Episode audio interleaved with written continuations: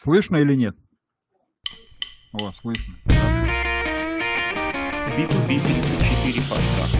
Свежий обзор изменений законодательства каждую неделю.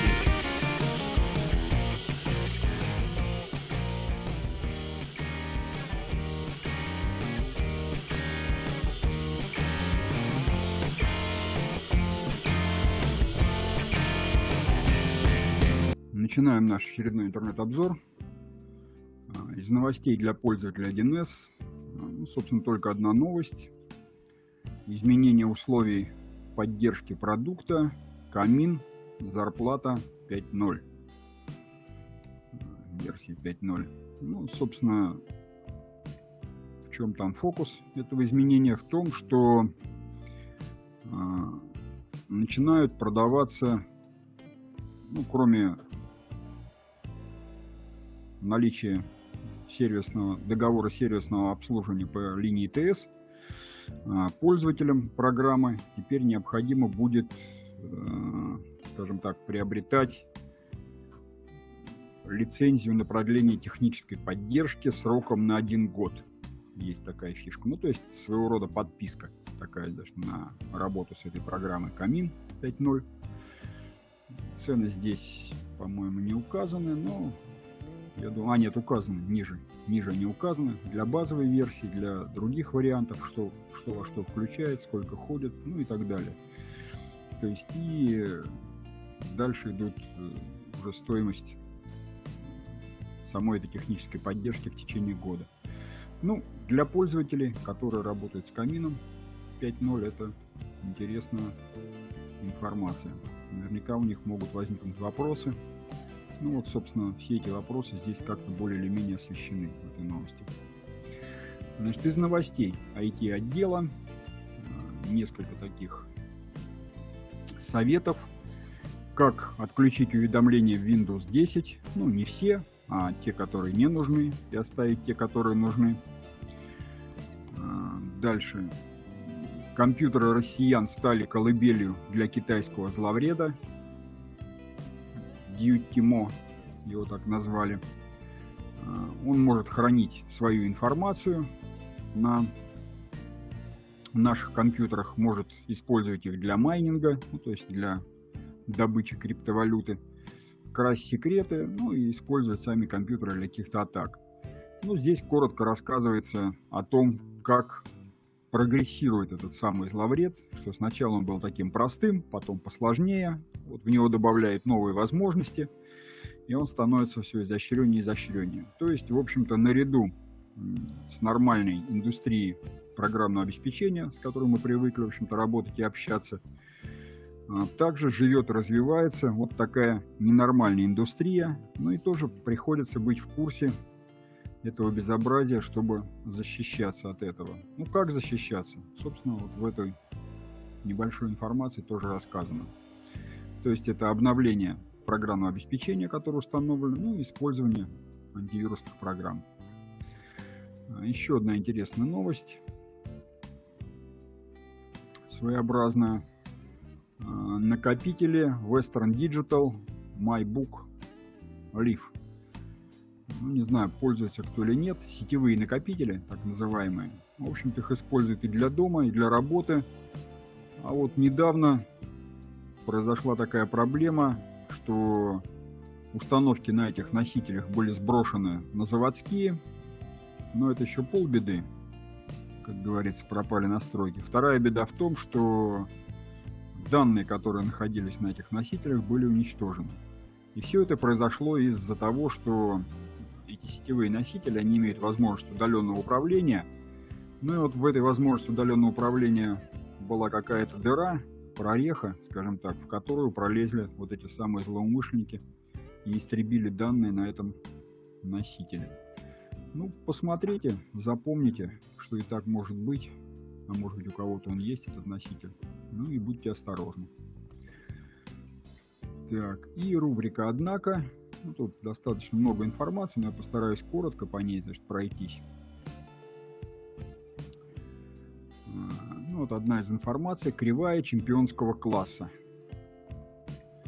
О чем идет речь? Значит, российские специалисты предложили инновацию мирового уровня в геометрическом моделировании. Сотрудники компании создали Ascon. Компания Ascon – это разработчики программы Компас для технического моделирования и разработки ну, различных там деталей, ну и законченных каких-то изделий технологически сложных. Используется везде в машиностроении, ну и в других отраслях. Скажем так, наш такой ответ автокаду, причем серьезный ответ такой достаточно. Ну так вот, значит, сотрудники этой компании создали новый класс кривых, которые до сих пор не были описаны. С помощью этих кривых можно совершенствовать самые разные устройства, ну, начиная от плуга и заканчивая лопаткой газовой турбины. Ну, то есть все такие вот хитрые вещи, допустим, как та же лопатка газовой турбины, имеют очень сложную кривизну. Ну и вот ребятам как-то удалось добраться до этой самой кривизны. Так, что у нас еще?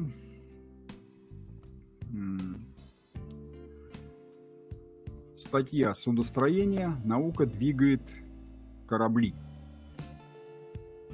То есть, ну и здесь, в общем-то, речь идет о том, что несмотря на то, что у нас э, отрасль кораблестроения развивается достаточно уверенно и успешно, то есть не проходит там буквально не то, что месяца, там, неделя, чтобы не сообщили, что какой-нибудь там корабль выпущен, пусть небольшой там, допустим, еще что-то, он спущен на воду, то в Питере, то на Дальнем Востоке, то еще в других каких-то местах. Ну, тем не менее, все-таки еще очень много предстоит сделать для того, чтобы поднять кораблестроение ну, на тот уровень, который он когда-то который когда-то был у нас в Советском Союзе, ну а теперь в России. Ну и, в общем-то, здесь речь идет о том, что без науки это сделать невозможно. И, в общем-то, вся эта статья, это, это интервью э, руководителя. Так, сейчас как он называется, здесь не вижу. Да, руководителя Крыловский государственный научный центр. Есть такой институт, ну или можно назвать его просто научный центр. Вот они, в общем-то, занимаются вопросами вот этого кораблестроения, а, масса интересных вопросов э, по разработке современных кораблей, в том числе и, допустим, ледоколов атомных, которые разрабатываются и вводятся в строй. В общем, тема интересная и перспективная. Так, а, европейские чемпионы Макрона. Ну вот у нас все время там тоже мы решаем какие-то проблемы, которые стоят перед нами. Ну, а создается впечатление, что вот там, где-то далеко, за рубежами нашей Родины, оно все как-то само. Вот там люди чего-то придумывают, развивают, идут вперед. На самом деле э, и там государство предлагает очень большие усилия для того, чтобы технологические компании развивались, шли вперед, ну и занимали какие-то лидирующие позиции. Но ну, в частности, вот президент Франции обозначил новую генеральную задачу добиться появления в Европе 10 технологических компаний-гигантов с рыночной капитализацией от 100 миллиардов должны как-то совместными усилиями сделать что-то такое, чтобы эти крупные компании появились. Ну, во Франции, в Германии, ну, в общем, в Европе, одним словом. А, ну, надо сказать, что сейчас в Европе всего две крупных таких компаний, которые соответствуют ну, вот этим параметрам. Одна компания это нидерландский полупроводниковый гигант ASML. И вторая это немецкая IT-компания SAP. Все мы ее знаем. Замечательный такой SAP. У них 150 миллиардов евро капитализация. Ну и вот, собственно, ребята хотят сделать еще какую-то кучку таких больших технологических компаний, которые, ну, что-то должны сделать. Ну, можно сказать, что это вызов нашей стране в том числе. Так, и две новости. Две новости. Значит, российские школьники завоевали 12 медалей на Европейской географической олимпиаде. То есть очень хорошо себя показали. И э, российские школьники завоевали 5 медалей на Европейской олимпиаде среди школьников по физике. Ну, здесь коротко рассказывается, каких успехов достигли ребята, перечисляются их имена. Ну, в общем-то, молодцы. Школьники могут. И заканчивая, по сути, э, рубрику «Однако», здесь целая пачка такая статей, я на каждой останавливаться не буду подробно. Касаются они вакцинации. То есть вот 7 вопросов по, про принудительную вакцинацию задают одному из таких ведущих интересных специалистов, ну, по социологии, правда. И, в общем-то, он что-то там отвечает. Значит, э, новость, что РЖД, сначала они заявили, что вот мы никого не будем пускать в поезда, кто не вакцинирован. Теперь заявляют, что мы что-то вроде как погорячились, будем пускать. Астраханская область, совсем недалеко от нас, село Зензели, есть такое. И там, в общем-то, объявили карантин. Карантин объявили из-за того, что очень мало привитых людей и очень большой рост заболеваемости буквально в течение короткого времени. Причем заболеваемости не просто там анализы показывают чего-то у людей, а с такой, с реальной госпитализацией. В общем-то, карантин недалеко от нас, по сути дела. Так, ну и заключительная такая статья, она, можно сказать, подводит такой итог всей этой вакцинации. Называется «Вакцинация наконец получила волшебный пендель». Ну, товарищ такой юмористическо-саркастической стилистики рассматривает вообще ситуацию с вакцинацией у нас, что как-то вот не очень понятно пока такая генеральная линия партии, что называется. С одной стороны, вроде бы вводят какие-то ограничительные меры, с другой стороны, да езжайте в Турцию на здоровье. Значит, с одной стороны, вроде как соблюдайте дистанцию полтора метра, с другой стороны, вот тут тебе, пожалуйста, чемпионат Европы проходил в Питере, и там фан-зоны, или какие-нибудь съезды проходят, каких-нибудь партий, и там народ сидит вообще чуть ли не без масок. Все так замечательно. Это всякие там Макроны, да Меркели бегают на людях в этих масках. А у нас все такие спокойные, нормальные. Ну, наконец, вроде бы дело сдвинулось с места. То есть упор сделан на вакцинацию. Ну и вот то, что упор сделан, это дало свои плоды. То есть количество людей, которые записались на вакцинацию, в Москве выросло там буквально в несколько раз за последние дни. То есть как-то постепенно до людей начинает доходить, что да, там оно как-то может быть, по-всякому, но тем не менее надо вакцинироваться. Ну и пример других стран. Взять хотя бы тот же Израиль, где живут не самые глупые люди, они вакцинировались уже там процентов на 80. Так что нам надо брать с них пример.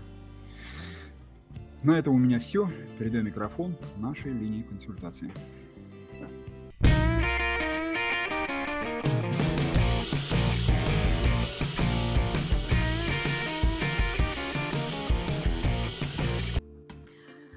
Всем доброе утро. Переходим к новостям. Разработали бланки для упрощенного вычета по НДФЛ. ФНС подготовила новые формы бланков, которые будут применяться при предоставлении вычетов по НДФЛ в упрощенном порядке. Часть из них уже с 21 мая у нас применяется в упрощенном порядке, часть будет применяться со следующего года. С 1 августа заселиться в гостинице в Краснодарском крае смогут только привитые. Ну, об этом сообщил губернатор на своей страничке в соцсетях. С 1 июля уже при заселении в гостиницу надо будет либо отрицательный ПЦР-тест, либо сертификат о вакцинации, а с 1 августа перестанут заселять непривит, непривитых за исключением тури, туристов с противопоказаниями. Ну, соответственно, Ростуризм уже обратился к Краснодарскому краю, чтобы смягчить как-то требования. Ну, в общем, пока реакции нет. Самозанятые удаленщики тоже обязаны вакцинироваться, а в обязательные 60% учитывают только привитых. Ну, несколько новостей попало про вакцинацию в Москве, кому надо, кому не надо, а что будет, если не вакцинироваться в отношении самой организации, в отношении самих работников. Но, опять же, по нескольким причинам, потому что у некоторых наших организаций есть и филиалы в, Московск... в Москве. Вот, ну и, в принципе, сама обязательная вакцинация грозит, в том числе и в нашей области, поэтому, ну, как бы, вот, чтобы знать, к чему готовиться, можно уже читать эти новости. Непривитых сотрудников обязаны отстранить от работы, зарплату им не начислят, стаж для отпуска тоже. Но опять же, вот последствия для самого работника. Роструд может поменять свое мнение относительно отстранения от работы сотрудников с медотводом от прививок. Накануне э, на сайте Роструда был э, опубликован ответ на вопрос по поводу нужно или не нужно отстранять такого сотрудника, у которого есть медицинский отвод от прививки. Но чуть позже уже э, мнение поменяли, ответ убрали и написали, что находится в процессе решения. То есть, возможно, как-то по-другому в итоге решат. В России появятся личные фонды с имуществом не менее 100 миллионов рублей. Совет Федерации одобрил законопроект с изменением Гражданский кодекс, который предусматривает новую организационно-правовую форму унитарной некоммерческой организации. Это личный фонд. При этом другие фонды будут именоваться общественно полезными фондами. Личный фонд определяется как учрежденная на определенный срок либо бессрочно гражданином унитарной некоммерческой организации, осуществляющая управление переданным ей этим гражданином имуществом в соответствии с утвержденными им условиями управления. На соки лимонады могут ввести акциз – в правительстве обсуждают идею введения акциза на сахаросодержащие напитки. Протокол с поручением предложить критерии для отнесения сахаросодержащих напитков к подакцизным получил Минсельхоз. Для самозанятых могут ввести право на больничные отпуска. В законе могут прописать платформенную занятость, которая характерна для таксистов, курьеров и прочих специалистов, которые сейчас оформляются в качестве самозанятых. Такие изменения сейчас прорабатывает Минтруд совместно с Единой Россией и представителями рынка, ну, Яндекс.Гоу и прочими. Упрощенный режим работы с маркировкой лекарства продлят еще на 7 месяцев – хотят продлить до 1 февраля проект постановления правительства передан Минздрав. Бабушкам и дедушкам могут разрешить уходить в оплачиваемый декрет вместе с матерью ребенка. Но эта инициатива выступил э, с этой инициативой полномоченный при президенте по правам ребенка.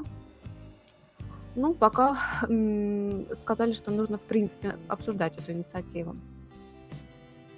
К 2023 году взыскать элементы можно будет через госуслуги. К 2023 году взыскать элементы можно будет в онлайн-формате через госуслуги. Об этом рассказал вице-премьер Дмитрий Чернышенко.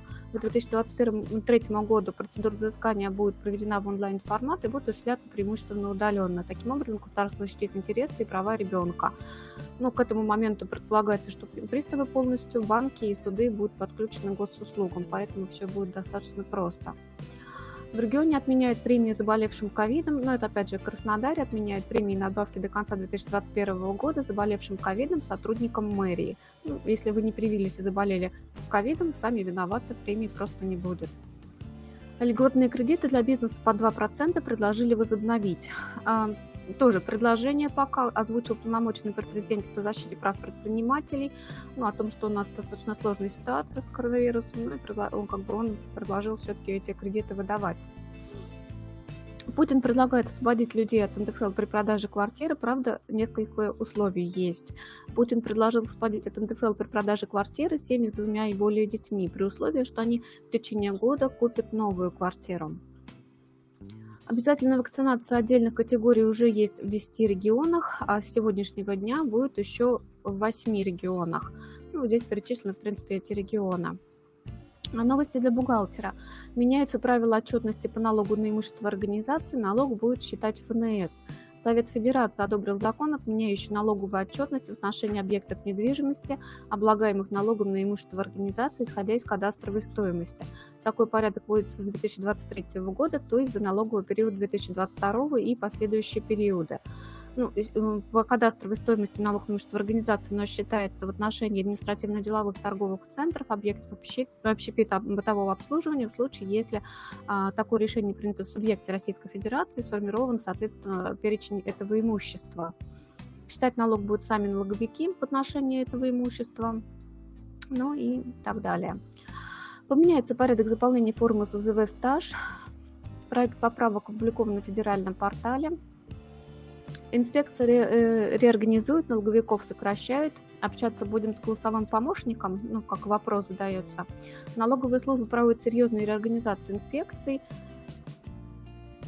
Предлагают вместо трехуровневой системы двухуровневые системы на места, э, инспекции на местах э, ликвидировать, вместо них открыть отделения, которые будут заниматься ну, какими-то направлениями. Например, одно э, отделение будет заниматься контрольной деятельностью, там другое регистрацией и так далее. Ну, здесь как бы по факту разъясни, ну, разъясняют, в каких регионах это введена система, ну и на практике, насколько это удобно. В следующем году отменят плановые проверки ККТ, точнее их переименуют. С 1 марта следующего года плановых проверок ККТ не будет, будут контрольные и надзорные мероприятия, что в целом, в общем-то, как э, автор говорит, одно и то же. При этом прав у налоговиков на выездах станет больше, чем сейчас. Сдавать отчетность Росстат будете по-новому. В 2022 году сдавать отчетность Росстат и Pay компании будут через специальную платформу. Ну и до 1 января ее должны ввести в эксплуатацию. Более подробно можно прочитать саму новость. Для кадровика жара на работе – это вина работодателя. Сокращение рабочего времени из-за жары может оформляться как простое по вине работодателя, так как именно работодатель не обеспечил приемлемые условия труда в рабочих помещениях, то есть кондиционирование воздуха. Ну, это э, сообщил Роструд на сайте онлайн-инспекция. Памятка по проведению обязательной вакцинации сотрудников. Здесь приводится ну, прям 10 пунктов э, для организации о том, что нужно сделать, чтобы вакцинировать сотрудников. Ну, начиная с издания приказа, ну и заканчивая непосредственно результатами и отчетностью по вакцинации. Беременная может отозвать заявление на увольнение, снова подтвердил труд, э, суд. Даже если э, беременная заявила о, об отзыве заявления уже после прекращения трудовых отношений, то здесь прошло несколько дней после того, как сотрудницу уволили, она узнала, что беременная, и, соответственно, заявила в организации, что она отзывает заявление. Несмотря на то, что первый суд стал на сторону организации, в итоге все остальные согласились с беременной, что она имела право отозвать заявление, даже если уже была фактически уволена. Новости для юристов экономический паспорт предприятия, сертификат экономического состояния и другие виды подобного развода. Многим, пожалуй, прилетали письма якобы от Роснефти, Газпрома и других известных э, крупных компаний. В них поздравляют с выигранным тендером. Нужен лишь некий сертификат, который сделает в названной компании всего за каких-то 30-40 тысяч. Ну, здесь э, практика такого мошенничества раскрывается, говорится, на что нужно обратить внимание. На самом деле клиентам нашим такие письма приходили.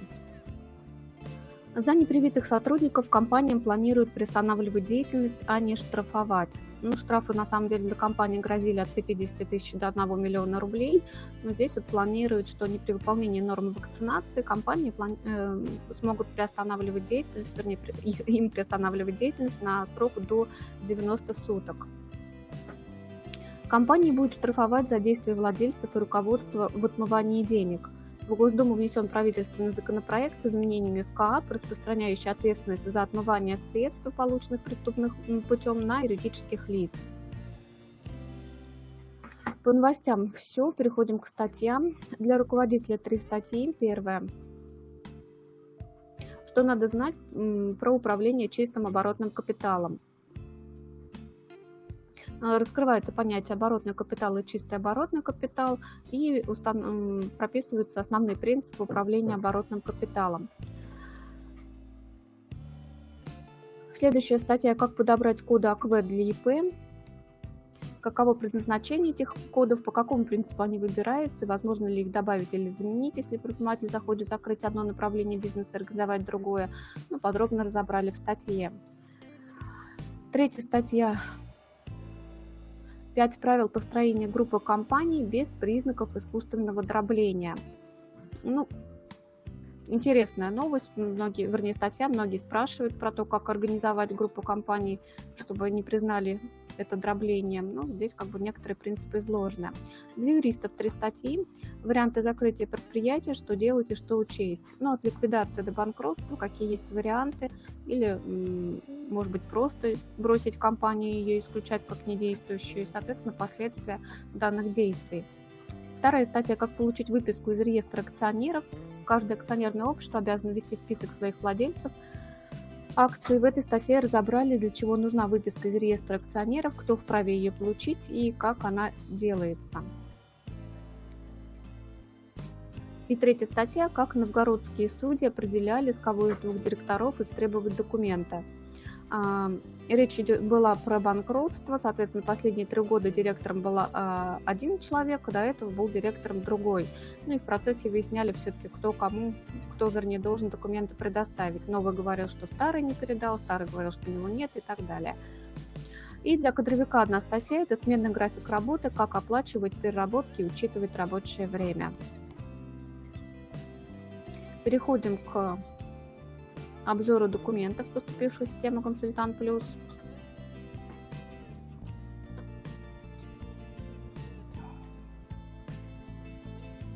В заглавии напоминаем клиентам, что уже с 1 июля заработает система прослеживаемости, ну и с 1 же июля, соответственно, все документы, э, счета фактуры, декларации по НДС и так далее, они уже будут новые. Обратить внимание на новые счета фактуры даже нужно тем компаниям, которые не занимаются товарами, которые попали в систему прослеживаемости, потому что есть поля, которые, в общем-то, изменились для всех. Первое письмо Росздравнадзора о правилах розничной продажи лекарственных препаратов дистанционным способом. Здесь комментируют изменения с 1 сентября в правила выдачи разрешения на осуществление розничной торговли лекарственными препаратами для медицинского применения дистанционным способом.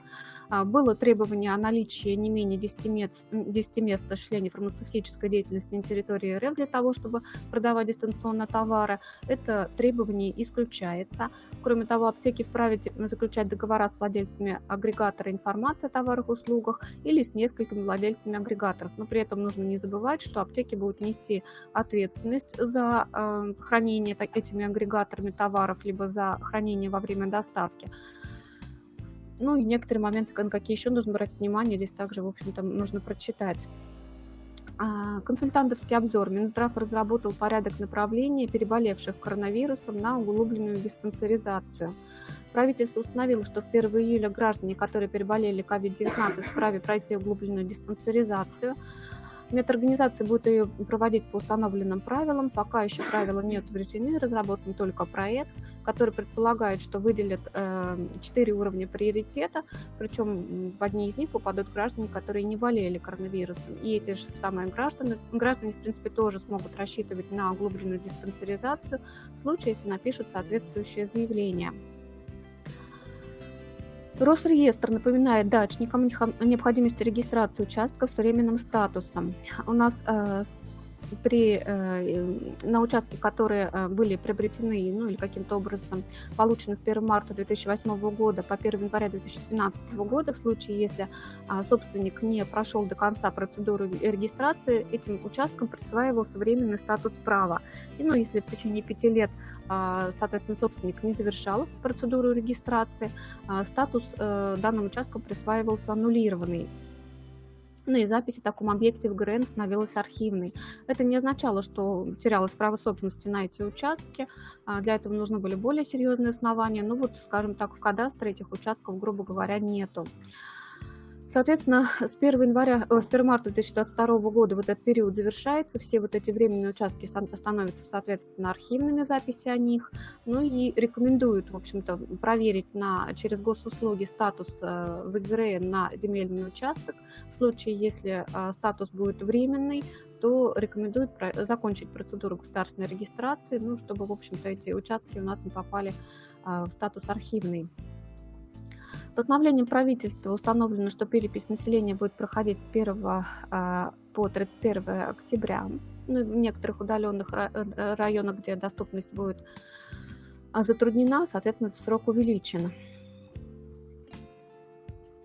Следующее постановление правительства утверждает правила направления экземпляров постановлений и копии решений по жалобам на постановление по делу административном правонарушении и материалов, полученных с применением работающих э, в автоматическом режиме специальных технических средств через э, портал госуслуг. В случае, если э, не будет заявления об отказе о таком направлении, соответственно, постановление будет размещаться в личном кабинете нарушителя на сайте в госуслугах.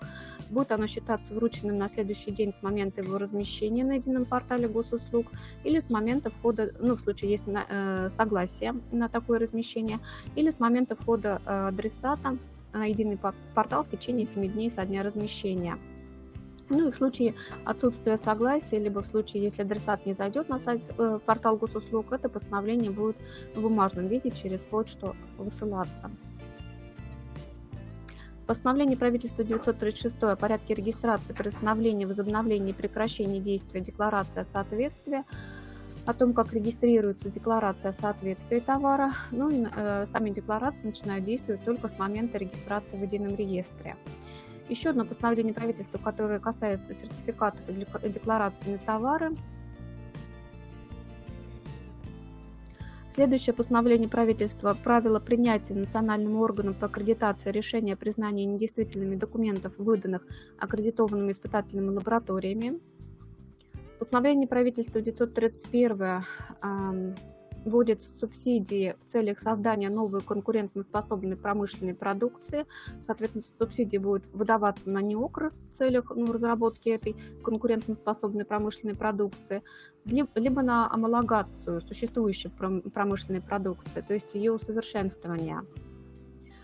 Постановление правительства 929 вводит правила аккредитации организаций, осуществляющих деятельность в области информационных технологий, которые заработают с 1 августа.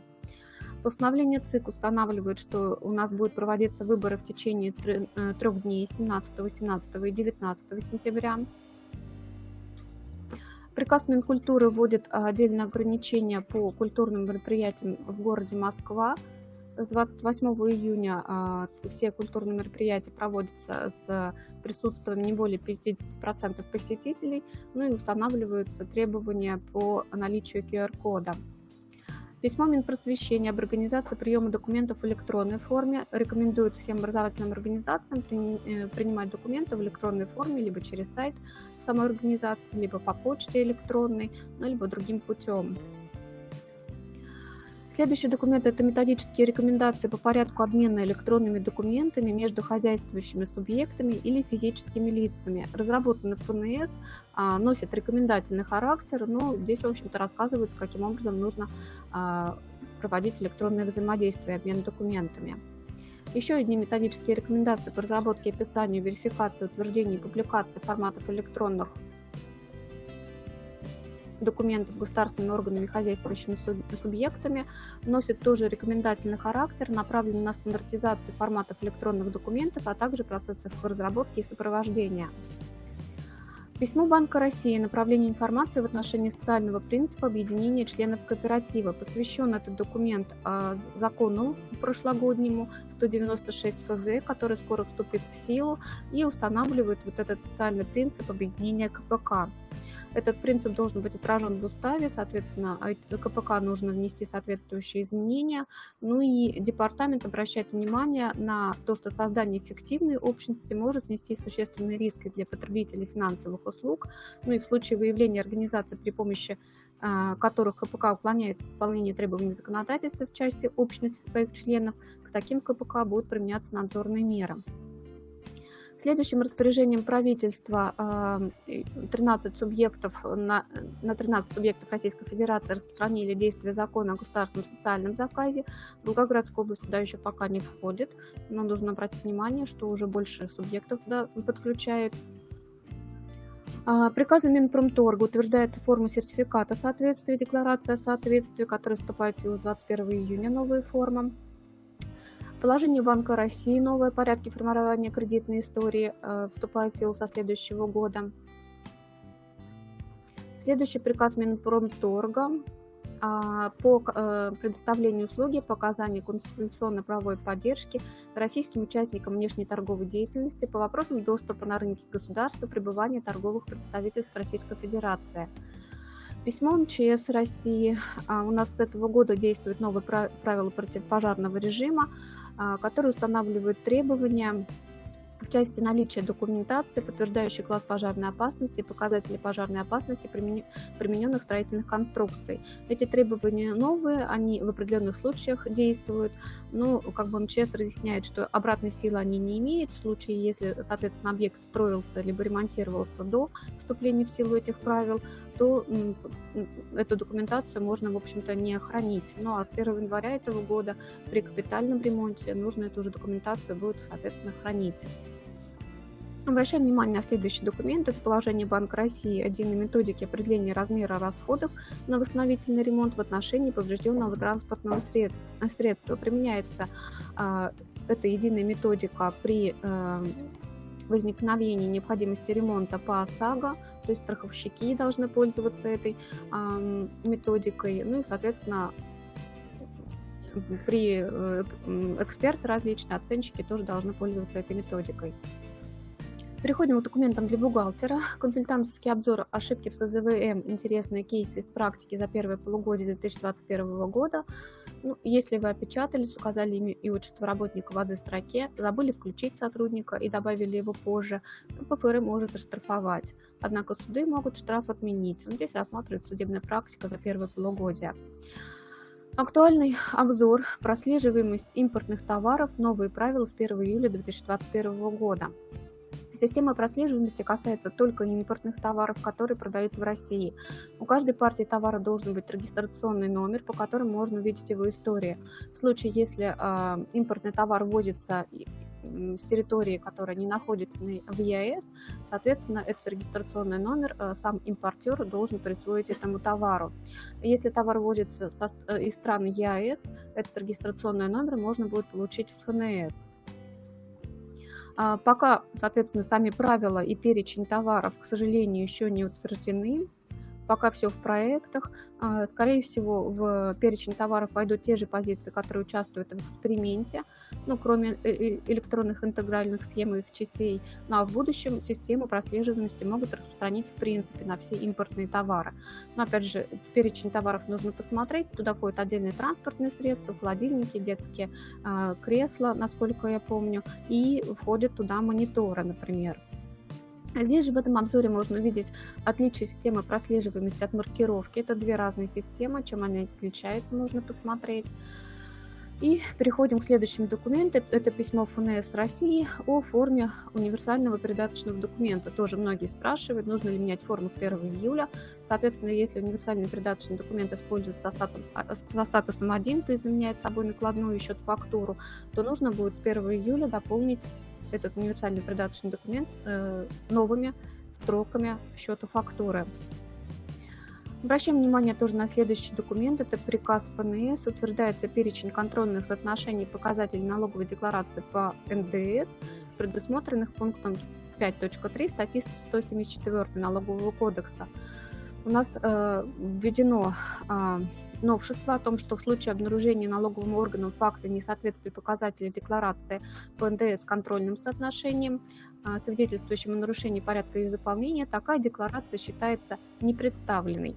Поэтому обращаем внимание на эти контрольные соотношения. В случае, если они не будут выполняться для декларации по НДС, декларация будет считаться просто непредставленной.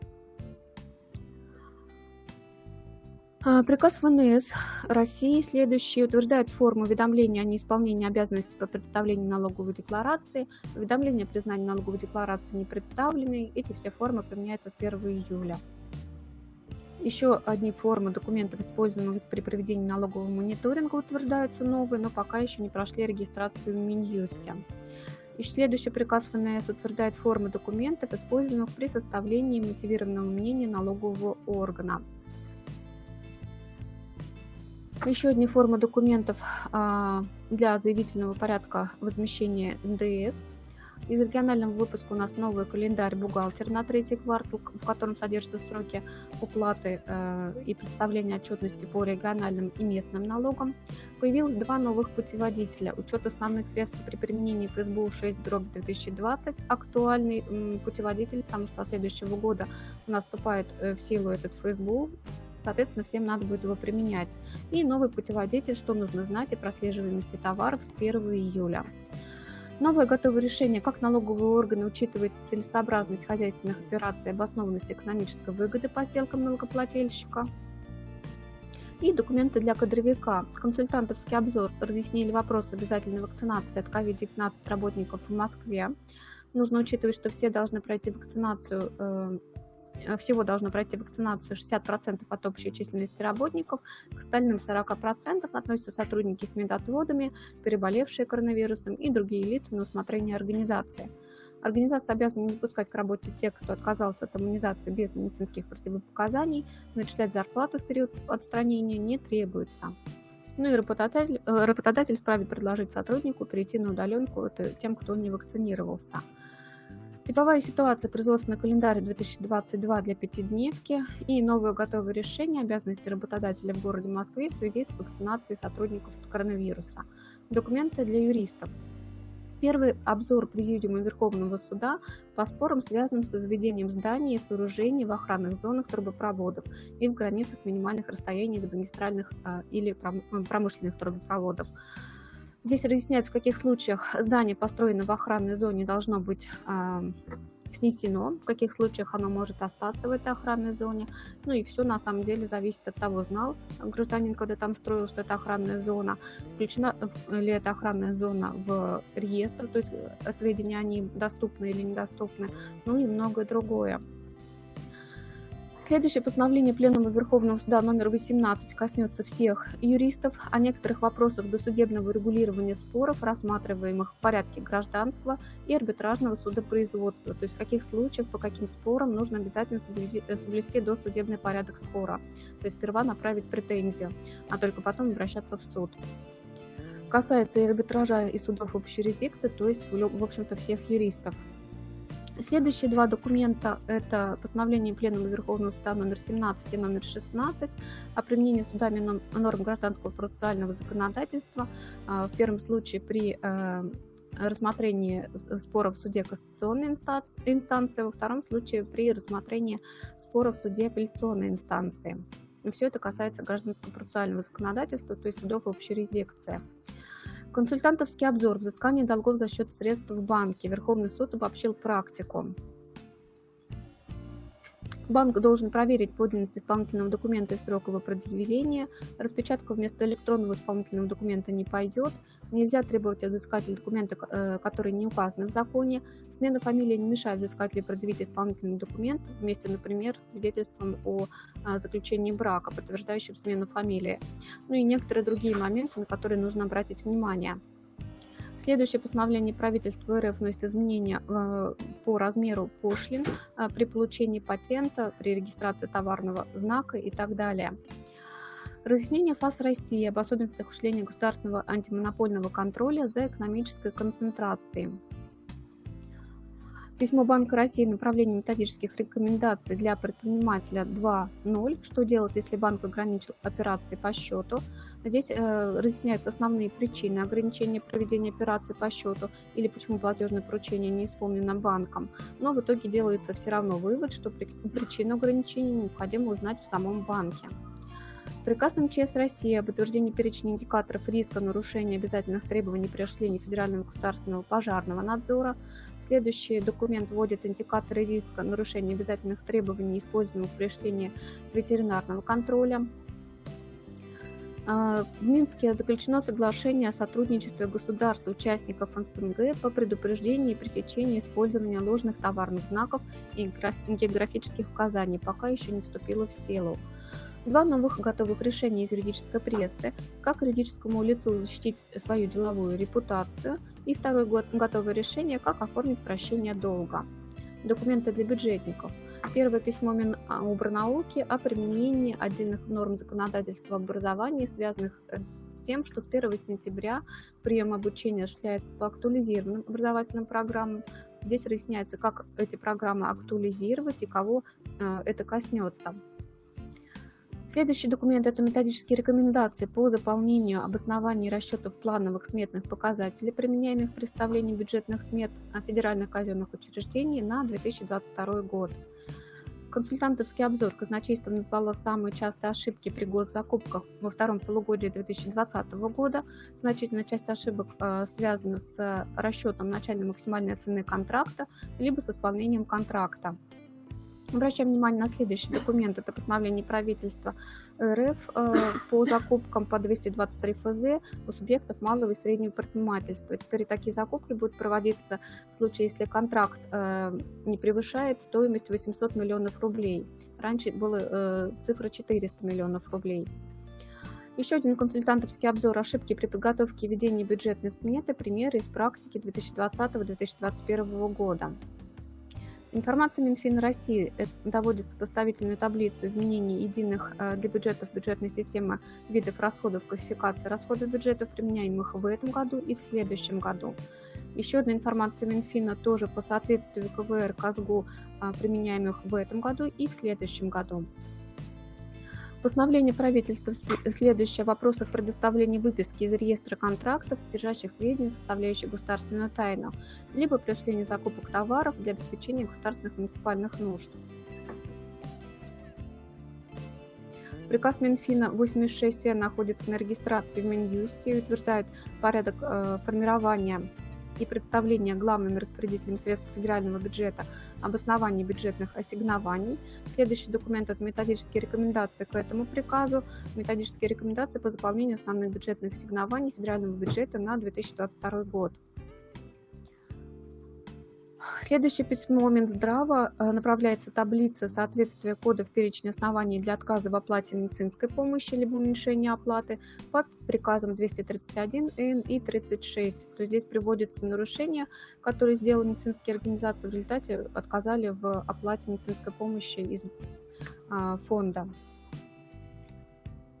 Приказ Минфина 82 Н вносит изменения в инструкцию о порядке представления Годовой квартальный месячной отчетности об исполнении бюджета в бюджетной системе находится пока на регистрации Минюсте. Следующий приказ 81Н вносит изменения в инструкцию о порядке составления и представления годовой квартальной бухгалтерской отчетности бюджетных автономных учреждений. Обращаем внимание тоже на следующий документ. У нас обновлены контрольные соотношения к показателям бухгалтерской отчетности государственных, муниципальных и бюджетных автономных учреждений. Приказ Минфина из 67Н вносит изменения в бюджетную классификацию. Появился новый путеводитель для бюджетников. Это декларация по налогу на прибыль в учреждении. И два новых готовых решения, какой предусмотрен а, порядок закупки услуг телефонной связи по 44 ФЗ и как составить дополнительное соглашение к трудовому договору о переходе на ненормированный рабочий день. По обзору у нас все. Переходим к аналитической записке.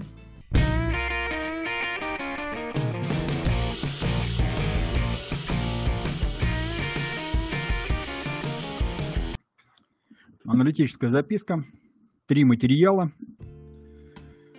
А, Вера Попова их подготовила, написала. Наш первый материал. А, ну, такая, скажем, банальная история. Общество с ограниченной ответственностью покупает долг некой фирмы, долг в размере 10 миллионов, ну и покупает его тоже за 10 миллионов рублей – ну, для чего это надо? Ну, возможно, какие-то финансовые схемы прокручивались, может быть, как-то повлиять хотели на эту фирму, планы какие-то были, ну, в общем, неважно. А, речь не об этом, а в том, что купив этот долг за 10 миллионов, ООО сразу за этот долг не расплатилась. Начала оплачивать, оплатила 2 с лишним миллиона, ну и как-то потеряла интерес дальше к оплате. Ну, тогда тот продавец, который продал долг этой фирмы за 10 миллионов, увидев, что все деньги ему не пришли, взял остаток этого долга, теперь уже ООО должно было ему, там 7 с чем-то миллионов, перепродало третьему лицу. Третье лицо пошло в суд, взыскало с ООО остаток долга, процента за пользование чужими средствами, миллион сто шестнадцать тысяч. Ну и в итоге, короче говоря, вот за 10 миллионов долга вроде бы, которую купили, ООО отдало 11 миллионов 116 тысяч, ну и там рублей с копейками. Ну, казалось бы, да, неприятно, конечно, да, потери, но вроде как-то туда-сюда. Но на самом деле трагизм ситуации, он стал понятен чуть позже, хотя, может быть, он был понятен до этого. Дело в том, что фирма, долг который покупали вот за это 10 миллионов, она буквально через два месяца после вот этого договора о покупке-продаже долга взяла и закрылась, самоликвидировалась добровольно. То есть получается, что и должок-то взять не с кого. 11 миллионов ушли в трубу. Ну, там суть до дела, пока, в общем-то, всякое бывает в народном хозяйстве. Но время шло. ООО там переходило из рук в руки, менялся состав учредителей, пока наконец э, ну, не получилось так, что там один учредитель какой-то утвердился, начал разбираться, что это у нас тут было. Смотрит, батюшки, да мы вот здесь вот в этом месте потеряли 11 с лишним миллионов. Почему? Стали копать, категорически не понравилось, что что ж такое получается. Уже было понятно, что контора закрывается, а мы покупаем у нее долг за 10 миллионов. И в результате терпим убыток на 11 миллионов. Но это ни в какие ворота не лезет. Кто виноват? Кто там подписывал? Директор? Ну, все, вот с директора, значит, деньги причитаются. Ну, начались разборки, естественно. Директор начал доказывать, что да, обычное дело, мы такие долги все время покупали, крутили, значит, эти схемы, цепочки там какие-то хитрые, взаимозачетные строили, наверное. И вообще, я такими вещами не занимаюсь, как определение, надо, не надо покупать. Вот у нас есть юристы, есть у нас там финансисты, они за этим всем смотрят, а я вот сижу, только бумажки подписываю. Но в итоге, да и вообще, говорит, времени прошло куча, учредитель был в курсе, что этот долг значит, покупался, он был не против, так что все я сделал правильно, и куча времени прошла уже там, все, отойдите от меня, ничего вам не будет. Срок исковой давности к тому же. Ну, все было бы хорошо, если бы не оказалось такого пункта в законе, как аффилированность лиц. И там было сказано, что да, да, да, да, да, все правильно. Вот срок исковой давности может исчисляться, но в том случае, а, если, ну вот от этого момента, как все это произошло, если только учредитель не аффилирован с директором. А там получалась такая ситуация, что учредитель был единственный, и он же, собственно, назначал директора. То есть аффилированность там, ну, дальше некуда, что называется. Ну и по закону так выходило, что директор, он, собственно, аффилированный товарищ с фирмой, ну и учредитель тоже, естественно, аффилирован. Все они связаны друг с другом через свою родную контору. Ну а раз связано через родную контору, тогда, как говорит суд, надо ждать того момента, когда появится такой человек, который может снять этого директора. И вот от момента съема этого директора мы можем начинать отсчитывать срок исковой давности. Ну, даже в этом случае, когда стали брать от момента снятия этого директора, получалось там, ну, не хватает буквально каких-то дней, там, 3 года 12 месяцев прошло, 12, а 3 года 12 дней. То есть 12 дней, как срок исковой давности истек, вот на момент подачи иска к этому директору. Но суды посмотрели на все это дело по-другому, сказали, ну, как так, вот там директор, когда уходил, тот бывший, он и документы передал не очень хорошо, не было никакой описи, так что вот новому директору как раз две недельки надо было, наверное, потратить на то, чтобы разобраться с этими долгами. Так что вот мы две недельки накидываем, и оп, у нас получается уже, что иск подан за два дня до истечения вот этих самых трех лет срока исковой давности. То есть иск нормальный. Но это одно. Второе, начали разбирать, а почему, собственно, такое отношение к деньгам в фирме процветало. Ну как так? То есть даже было известно на момент заключения договора, что контора закрывается, а покупают ее долг за 10 миллионов рублей. Зачем это было сделано? Ну ладно, хорошо, говорит, купили там какие-то свои там мотивы есть, все это понятно, всякое бывает в экономике. Но вот она закрывается. Вы пошли хотя бы там, потребовали, чтобы эти деньги были включены в ликвидационный баланс. Вы, может быть, предъявили какие-то претензии, не знаю, там, в суд подали, еще что-то такое. Ну, попытались как-то деньги стрясти. Нет. Учредитель, который говорит, что вроде все знал, а что он не интересовался вообще? Куда вот 10 миллионов ушло и что с этой сделкой происходит? Он как-то к этому тоже спокойно относился. То ли он не знал про эту сделку, а может он был заодно с директором. В общем, какая-то мутная история. Ну, в итоге суды решили, бывший директор должен заплатить вот эти 11 миллионов с лишним. А, ну, понятно, нулевая выгода, убытки, все это сыграло свою роль. Но особый момент, я бы сказал, вот эта вот аффилированность директора с учредителем. То есть то, что там прошло куча времени с момента этой сделки, это совсем не важно. Если директор аффилирован с учредителем, тогда надо ждать, по крайней мере, появления того человека, который может сменить директора или смены директора. Вот от этого момента тогда уже можно считать сроки исковой давности. И это момент очень серьезный. То есть для тех, кто, ну, как говорится, творит, что хочет внутри фирмы, а потом пытается доказать, что до кучи времени прошло, вы меня не можете даже по сроку давности привлекать. Оказывается, есть такая возможность. И вот она в этом деле очень хорошо представлена. Так, дальше. Дальше, ну, дальше у нас, как говорится, парадоксы нашего времени. С одной стороны, у нас идет агитация за то, что стране нужны люди, людей в стране не хватает. Поэтому проблемы с рождаемостью, поэтому, милые женщины, давайте активно включайтесь в этот процесс. Мы вам деньги будем платить и все такое прочее.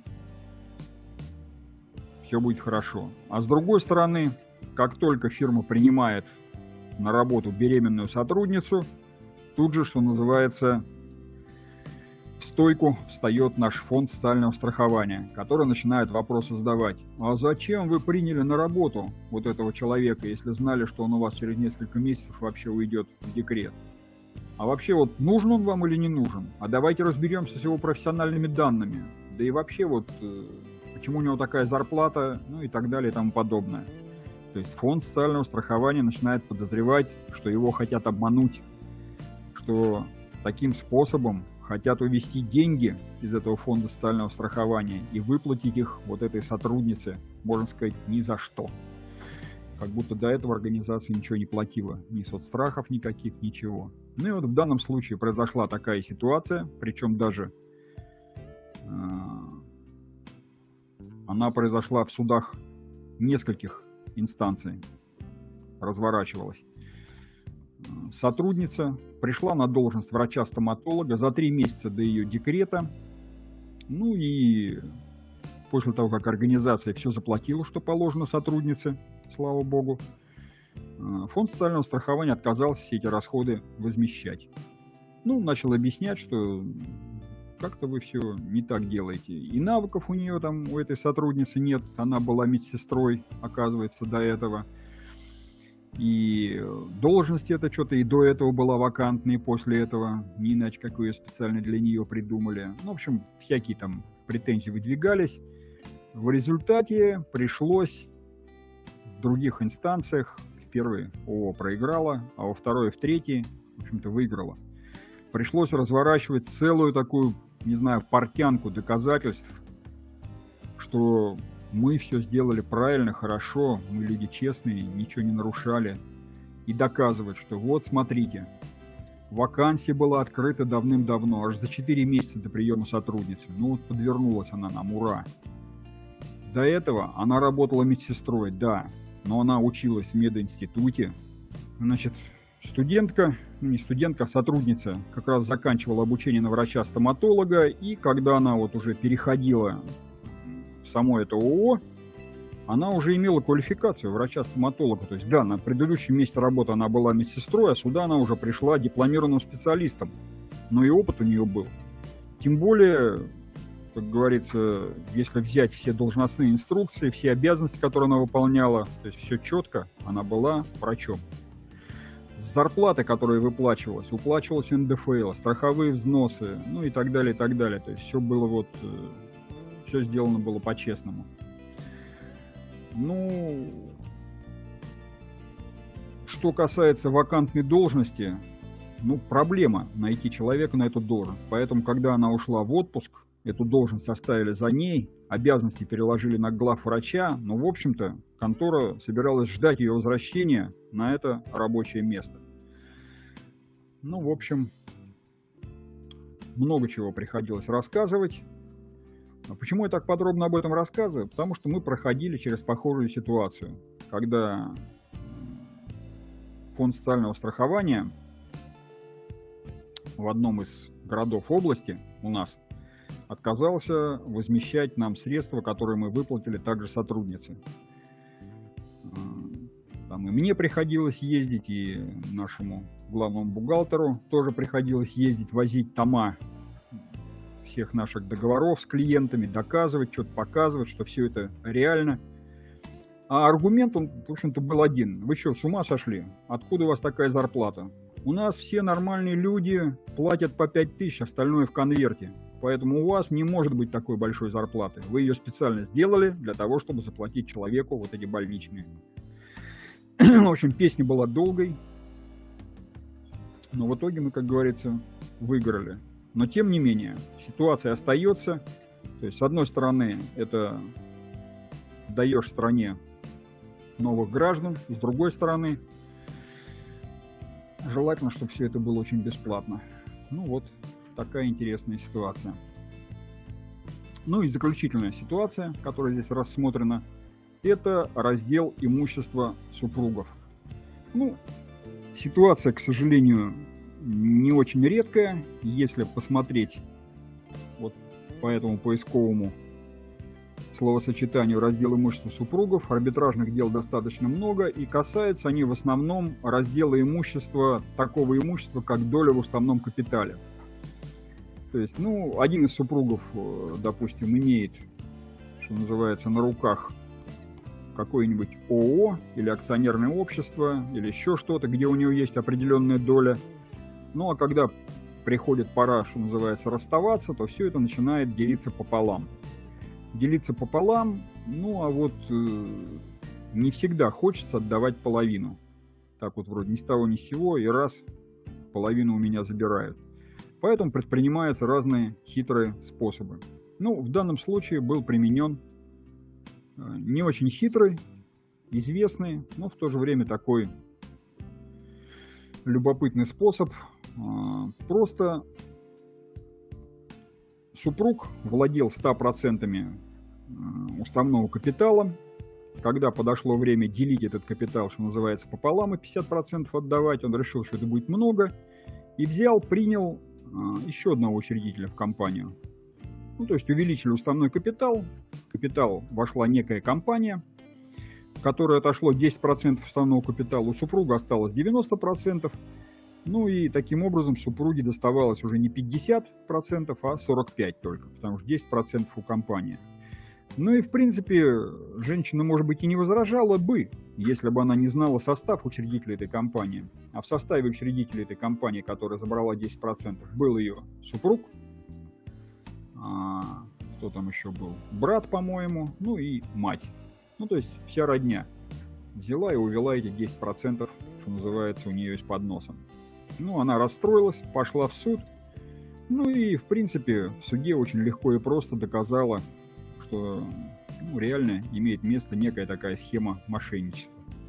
Ну, в результате суд все это отменил. Ну вот, очень простая рекомендация, что если, как говорится, есть на руках какое-то имущество, из-за которого могут возникнуть подобные споры, то лучше решать эти споры до того, как они там начали назревать. Конкретно расписать там кому что и сколько положено. Ну вот, на этом, пожалуй, все. А, значит, три ситуации. Это вот аффилированность учредителя с директором, оказывается, играет очень такую нехорошую шутку. Вопрос а, значит, возмещения страховых взносов при приеме на работу беременной сотрудницы. Ну и раздел имущества супругов. Тоже разные фокусы могут встречаться. На них надо обращать внимание. На этом у меня все. Передаю микрофон нашему учебно-методическому отделу.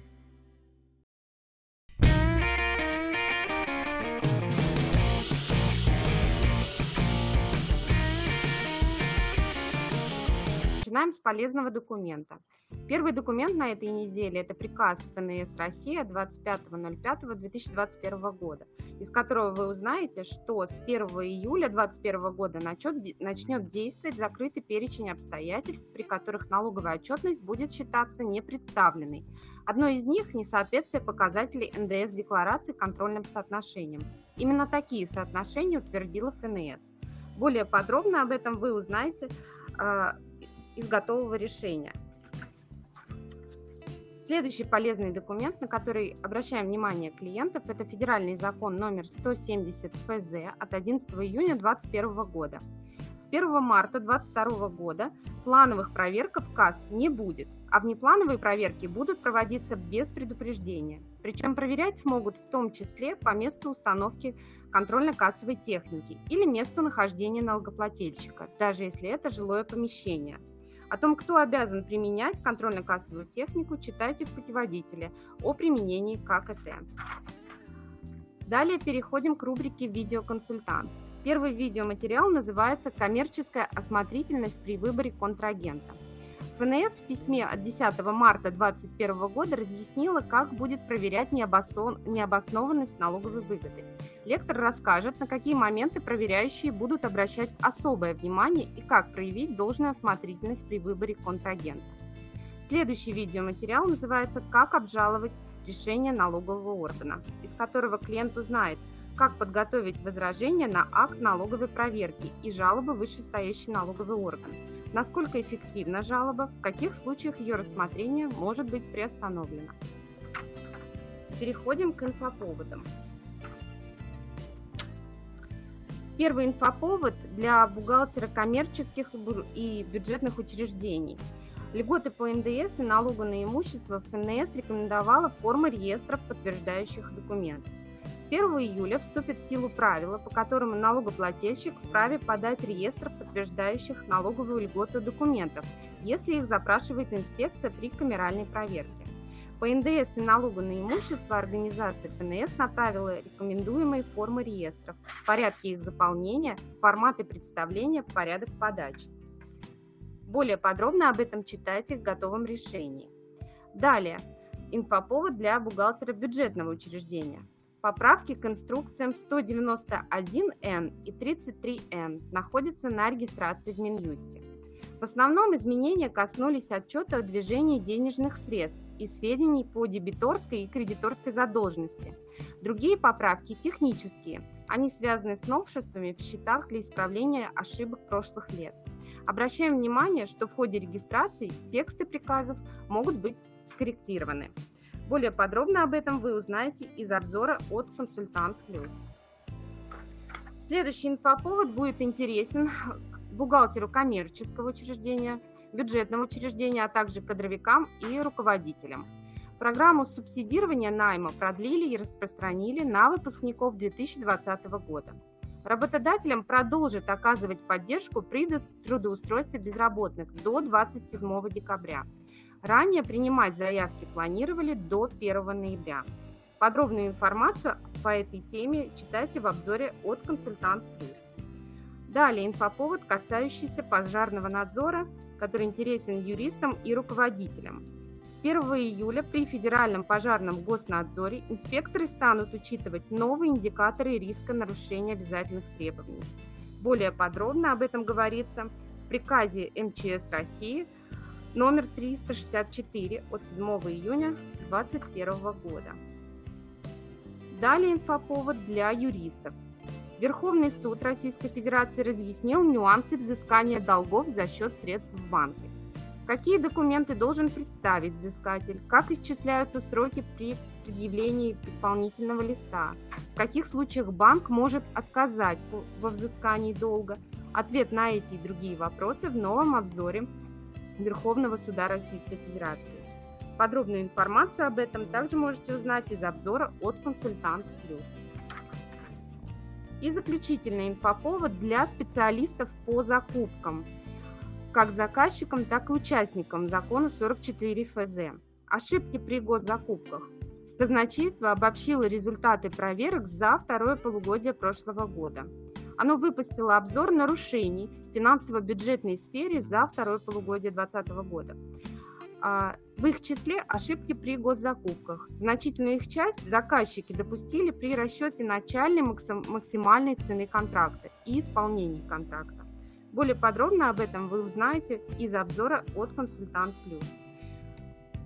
Также хотела добавить, что в июне последний день для сдачи клиентами на сертификаты уровня профессионал и эксперт это 30 июня э, до 13.00. На этом у меня все. Всем хорошей рабочей недели. Ну, на этом у меня все.